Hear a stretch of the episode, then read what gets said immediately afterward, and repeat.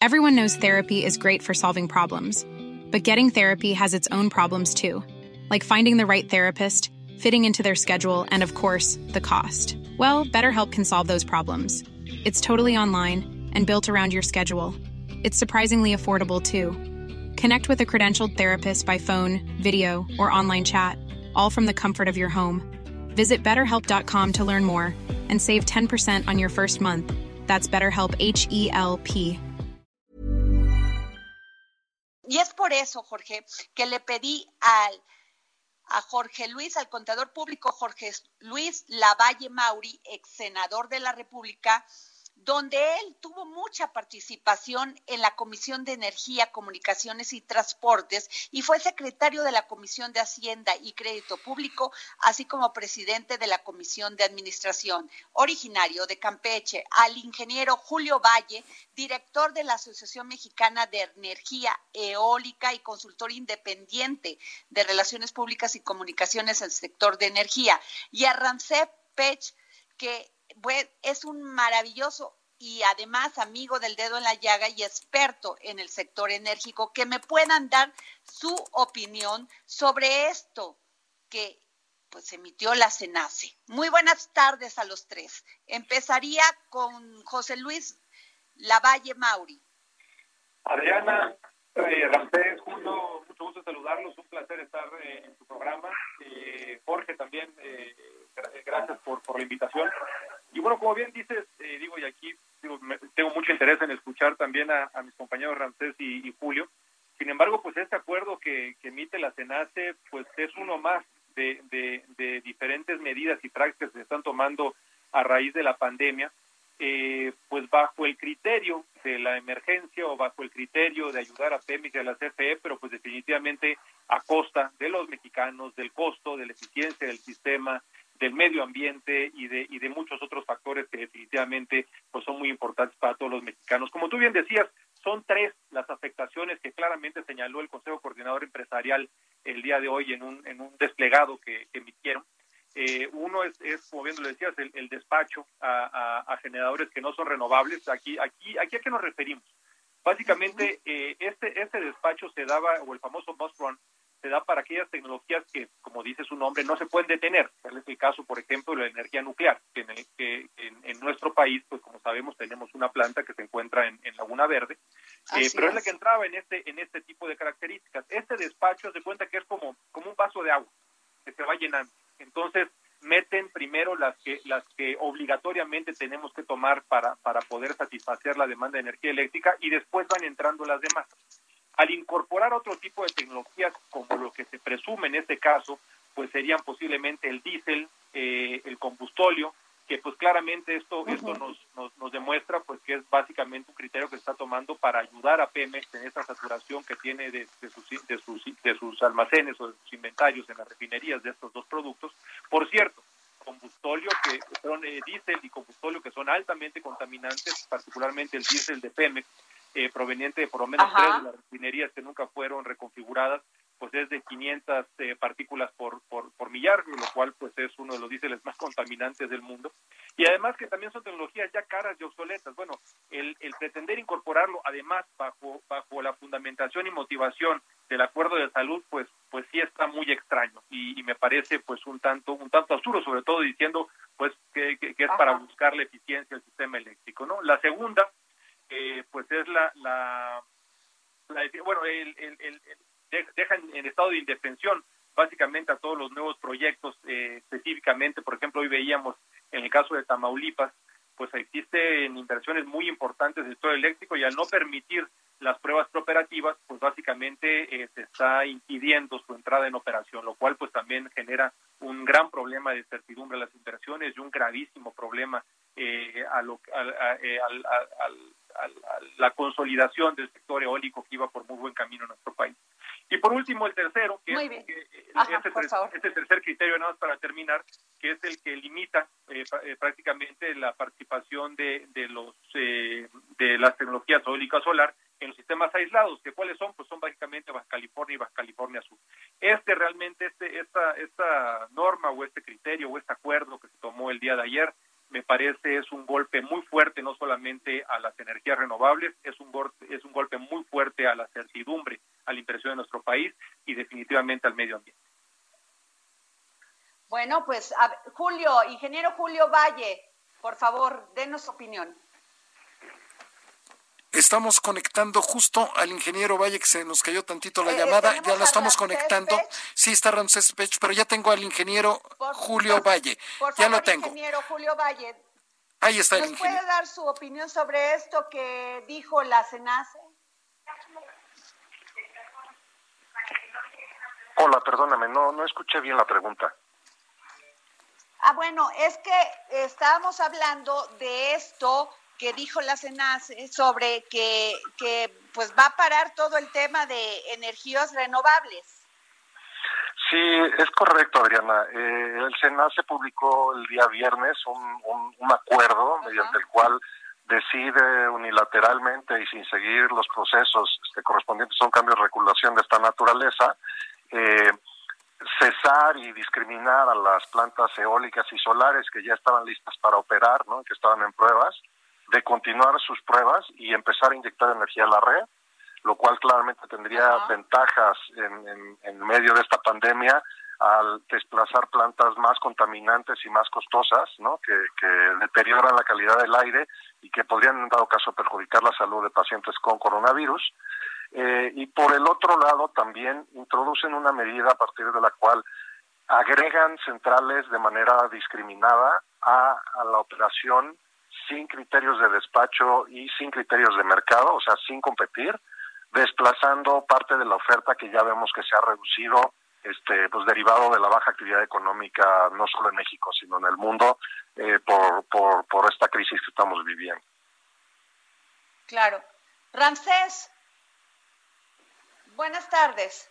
Ramsés buenas tardes, ¿cómo están? Les mando un saludo a Jorge, a Julio, a Adriana y, y, a Jorge Sandoval. Gracias.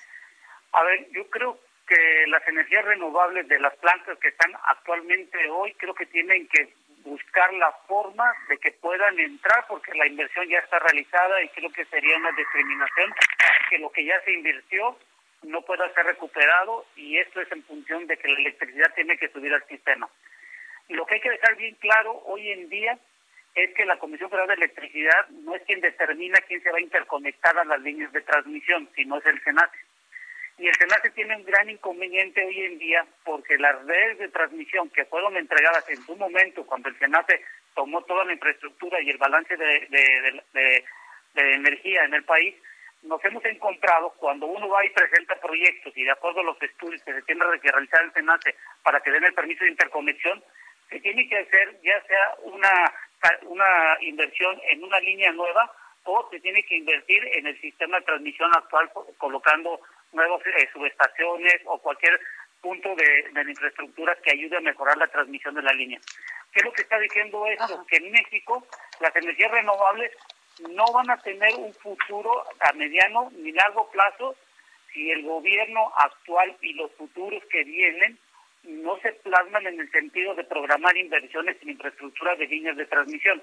Muchos de los nuevos proyectos hoy en día se están volviendo inviables porque le están solicitando los estudios que pide el SENACE en el segundo estudio, en donde se eh, evalúa qué es lo que se requiere para interconectar, les están solicitando muchos de sus proyectos hacer una línea independiente de la actual que está. Y eso automáticamente, cuando hacemos un cálculo de la inversión, ya no se puede recuperar la inversión en los tiempos que habíamos programado.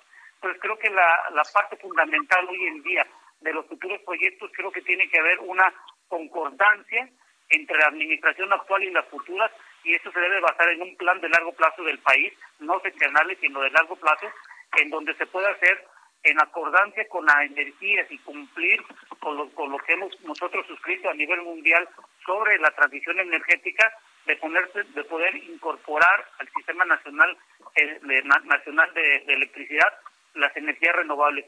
Si no hacemos esto, nosotros en el año 2050 vamos a ser el único o, los, o el último país que va a tener una transición energética, como hoy lo están haciendo muchos países, de tener energías baratas o materias primas baratas o de, recursos naturales.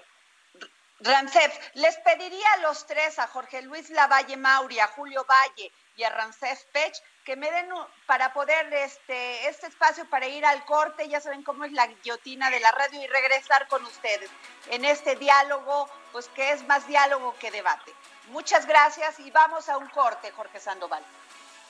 Es así, esto es el dedo en la llaga con Adriana Delgado. Vamos a una pausa. Sigue a Adriana Delgado en su cuenta de Twitter arroba Adri Delgado Ruiz. Además, te invitamos a enviar tus opiniones y comentarios en texto o por mensaje de audio a través de WhatsApp al 55 2544 3334. Y si quieres escuchar El Dedo en la Llaga de El Heraldo Radio, en cualquier momento y donde quiera que te encuentres, descarga el podcast disponible en Spotify y iTunes. Regreso en el dedo en la llaga de Adriana Delgado. Adriana Delgado. Bueno, pues regresamos aquí al dedo en la, en la llaga, perdón, y en la valla también. y tenemos en la línea Jorge Luis Lavalle Mauri, socio del despacho Acurac y ex senador de la República, experto en energías renovables, a Julio Valle, director de la Asociación Mexicana de Energía Eólica, y a Rancés Pech, experto en el sector energético. Yo les quiero leer esto. De acuerdo con el documento que emitió la CENAS, el gobierno federal considera que la generación intermitente de las centrales eléctricas eólicas y fotovolcánicas afecta la confiabilidad del sistema eléctrico nacional en suficiencia, calidad y continuidad al sistema eléctrico, por lo que durante la pandemia del coronavirus las plantas fósiles como termoeléctricas tendrán prioridad para despachar energía. Y luego también les quiero preguntar si esto iba a ser así, ¿por qué Alejandro Murat y Rocío Nale este, anunciaron que con una inversión histórica de 1.200 millones de dólares inauguraron el Parque Energía Eólica del Sur, el más grande de Latinoamérica, junto con la secretaria y Mitsubishi México? Ahí ya no entendí ¿Me pueden explicar los tres? ¿Con quién empezamos? ¿Con Ramsés? Adelante, adelante. ¿Ramsés? adelante. Este, mira, lo que hay que entender es lo, es lo siguiente, a ver. Y lo que está dando, diciendo el SENACE es lo siguiente, lo que llaman, lo que llaman Moon que es que, que, son plantas que se van a conectar en un momento dado que la demanda se incremente y están eh, sustentando que si la demanda se incrementa o existe un pico, la, parte eólica o solar no pueden ayudar a ese pico a, a la energía necesaria. Yo creo que desde un punto de vista técnico el SENACE puedo decir que está, está bien, pero hay que no hay que dejar ir pensando que esta parte del COVID-19 va a pasar. Lo importante es cuál va a ser la planeación de largo plazo que van a dar para las energías renovables en el sentido de que si no hay líneas de transmisión donde puedan esas colocarse y puedan ayudar en, este, eh, en la transmisión de la energía, lo que están dando a entender es que a mediano plazo, para hacer un proyecto de energías renovables con solar eólica, número uno, tiene que construir una línea alterna para que tú puedas tener la capacidad de tu planta que genere al sistema nacional. Y número dos, lo que están diciendo es que ya tienes que estar invirtiendo en el almacenamiento de la energía por medio de baterías. La pregunta es, los costos que cuando hicieron las subastas que tuvimos de 20, 30 dólares el mega, esos costos se van a tener que incrementar y van a estar superiores de los 50 a los 60. Entonces la pregunta, ¿cuál es el caso de que lo que se ha realizado anteriormente hoy en día ya no se esté dando continuidad? Esto es lo más preocupante porque lo que queríamos ver es que las energías renovables no queman combustibles, no utilizan eh, eh, eh, ni combustible, ni carbón, ni nada que se asemeje a la combustión. Entonces, ¿cuál fue el caso? Pues sí, Jorge Luis Lavalle Mauri, por favor.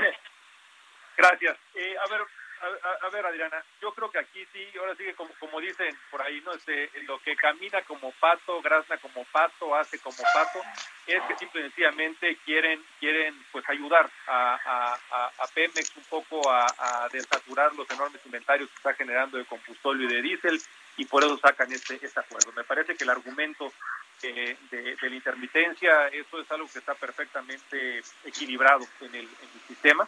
y, y sí me parece me parece un tanto un tanto absurdo que hayan tomado esta e, e, esta medida que esta medida que toma el SENACE pues va un, poco de la mano con esta política que se ha tomado desde hace tiempo, no solamente por el SENACE, sino por la misma CRE y otros órganos reguladores, eh, que son pues tomar acciones para favorecer a Pemex. Acabamos de verlo en el caso de la CRE, por ejemplo, con el nuevo criterio que tomaron para para para para el, para el tubo, para el para el diésel de trabajo azufre, eh, también para favorecer el, el, diésel que produce Pemex, que no es de un trabajo azufre, este, como decía hace un momento, eh, o este supuesto que ocurrió hace unos hace unas semanas que, quedó en rumor, pero pues al final del día pues se veía también como, como la historia del pato, de que solamente se iban a autorizar temas relacionados con Pemex, con la CFE. Me parece que, se están equivocando, o sea, fortalecer a Pemex CFE no, no es convertirlos otra vez en un monopolio, no es a costa de la salud, del medio ambiente y, del, y de la economía de los mexicanos, no, no debe llegar hasta ahí.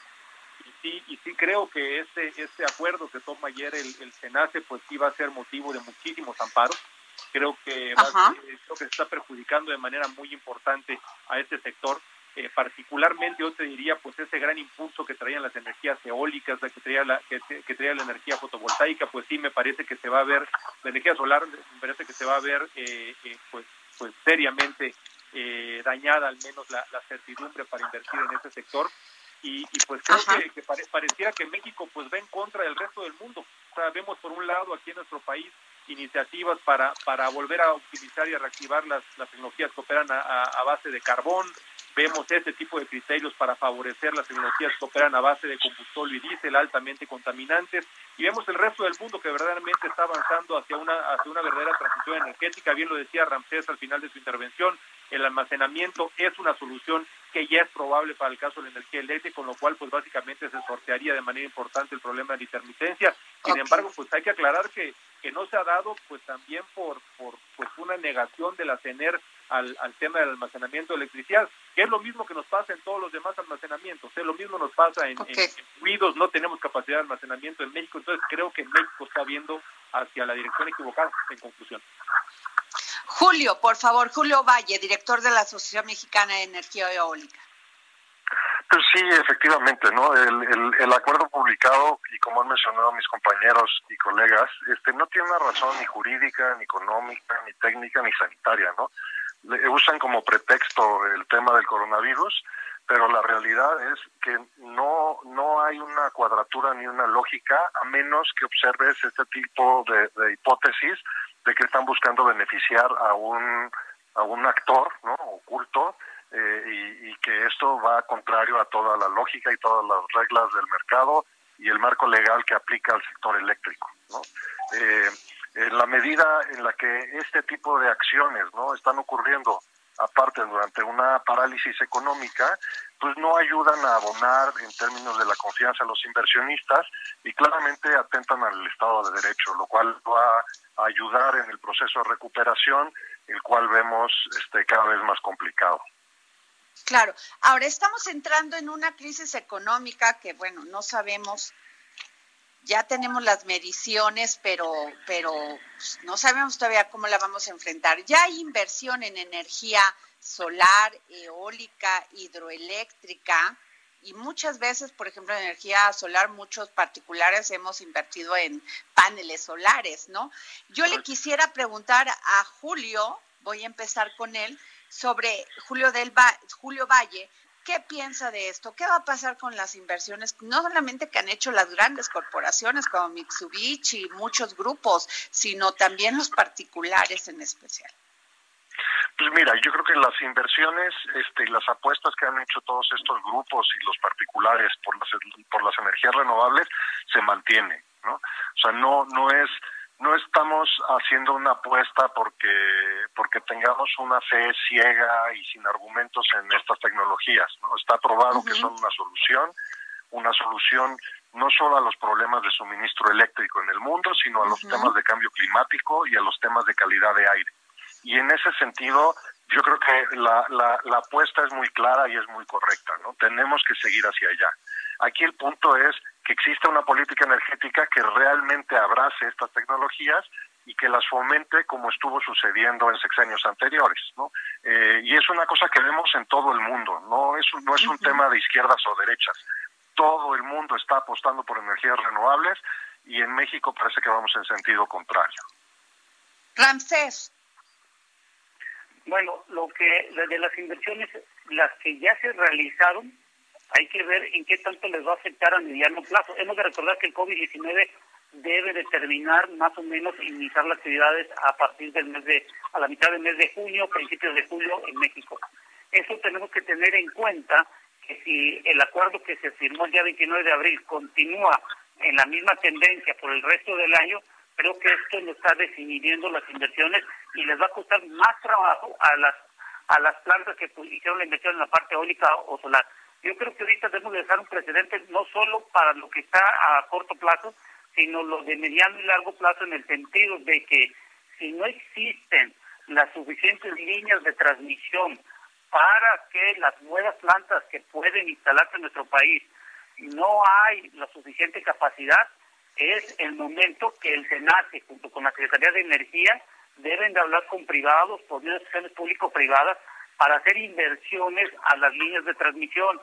Hay que recordar que las líneas de transmisión no son de la Comisión Federal de Electricidad, son de la Nación y por medio de un contrato que existe entre el SENACE y Comisión Federal de Electricidad, hay un acuerdo del mantenimiento y la operación de la Comisión Federal de Electricidad.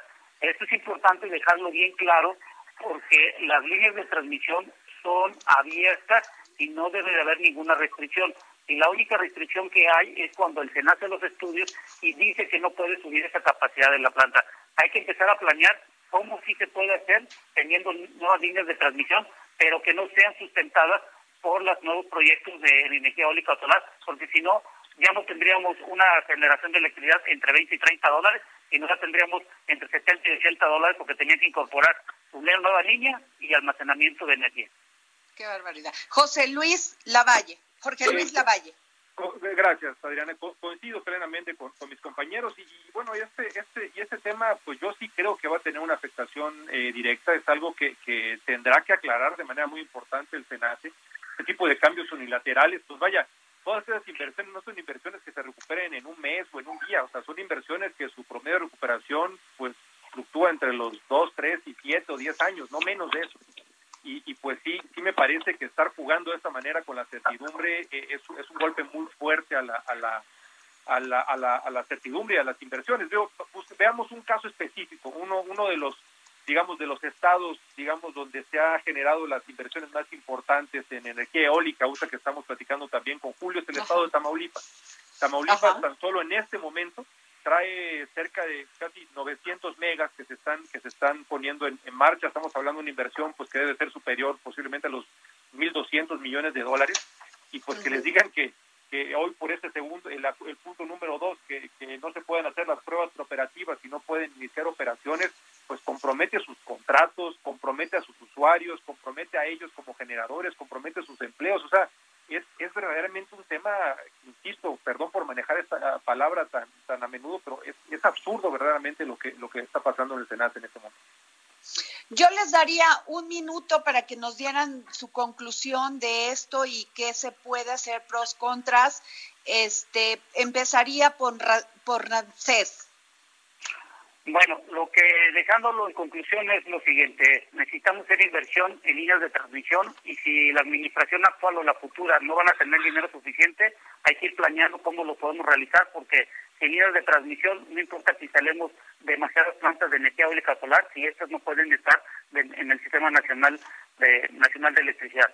Y lo y lo segundo, hay que entender que no podemos regresar a las plantas de combustóleo en el sentido que anteriormente habían 45 plantas en nuestro país y actualmente la Comisión Federal de Electricidad tiene alrededor de entre 11 y 15 plantas que están combinadas entre gas natural, diésel y sobre todo la utilización de combustóleo. Si nosotros no hacemos una planeación de largo plazo, no quiero pensar que en el 2040-2050 sigamos utilizando eh, materia prima fósil para poder generar electricidad. Eso es lo que quisiera dejar en Muchas gracias, Ramsés Pech, experto en sector energético. Voy con Jorge Luis Lavalle Mauri, socio del despacho Acuri y ex senador de la República, conocedor de estos temas. Gracias, Adriana. Eh, bueno, yo yo coincido con, con Ramsés y yo lo que yo lo que te diría es que Verdaderamente yo creo que ante la actual circunstancia y ante pues la, crisis en general que se vive a raíz del, del COVID en el, en el, mundo, no solamente en México, el gobierno verdaderamente tiene que buscar hacer una reflexión clara de, de lo que de lo que quiere hacer en el sector, de su participación y de las políticas públicas que esté llevando a cabo eh, y entender sobre todo, por ejemplo, a la iniciativa privada de las inversiones en el sector energético como sus aliados, no como un estorbo, no como, no como una competencia o no como un detractor.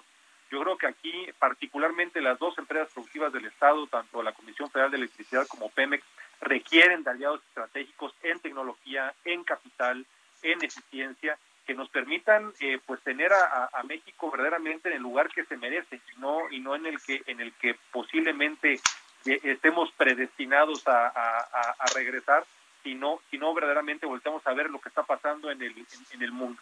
Eh, creo que creo que creo que este tipo de de noticias o de acuerdos que están tomando los reguladores con una clara influencia del Ejecutivo sobre la autonomía que ellos deberían de estar mostrando, me parece que, deben de hacer una clara reflexión y esperemos que lo hagan pronto, porque el sector energético en México verdaderamente yo creo que está en riesgo.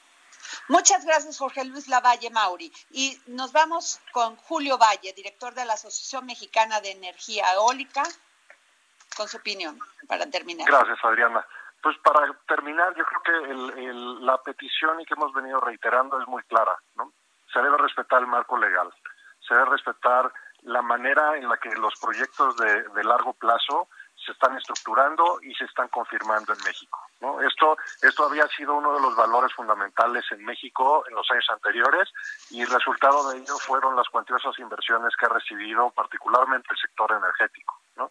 Entonces, tanto proyectos de petróleo, proyectos de gas, gasolinas y sobre todo los proyectos de energía renovable dependen fundamentalmente de confianza en el penal y en el respeto a la legalidad.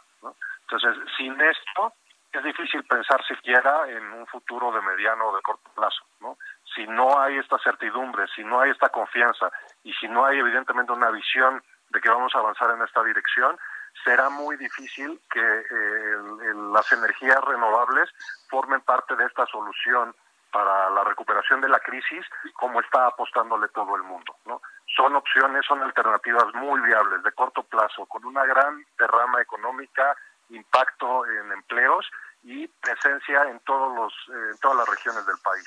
Y es una lástima que por una falta de certidumbre que está este, proporcionándose a partir de un acto administrativo eh, de una autoridad que no tiene competencia para ello, eh, se afecte y se altere este sentimiento de confianza. Muchas gracias a los tres, a Jorge Luis Lavalle Mauri, a Julio Valle y a Ramsés Pech, especialistas en este tema de energías renovables, por haber tomado la llamada para el dedo en la llaga. Muchas gracias. Muchas gracias. Hasta luego. Planning for your next trip?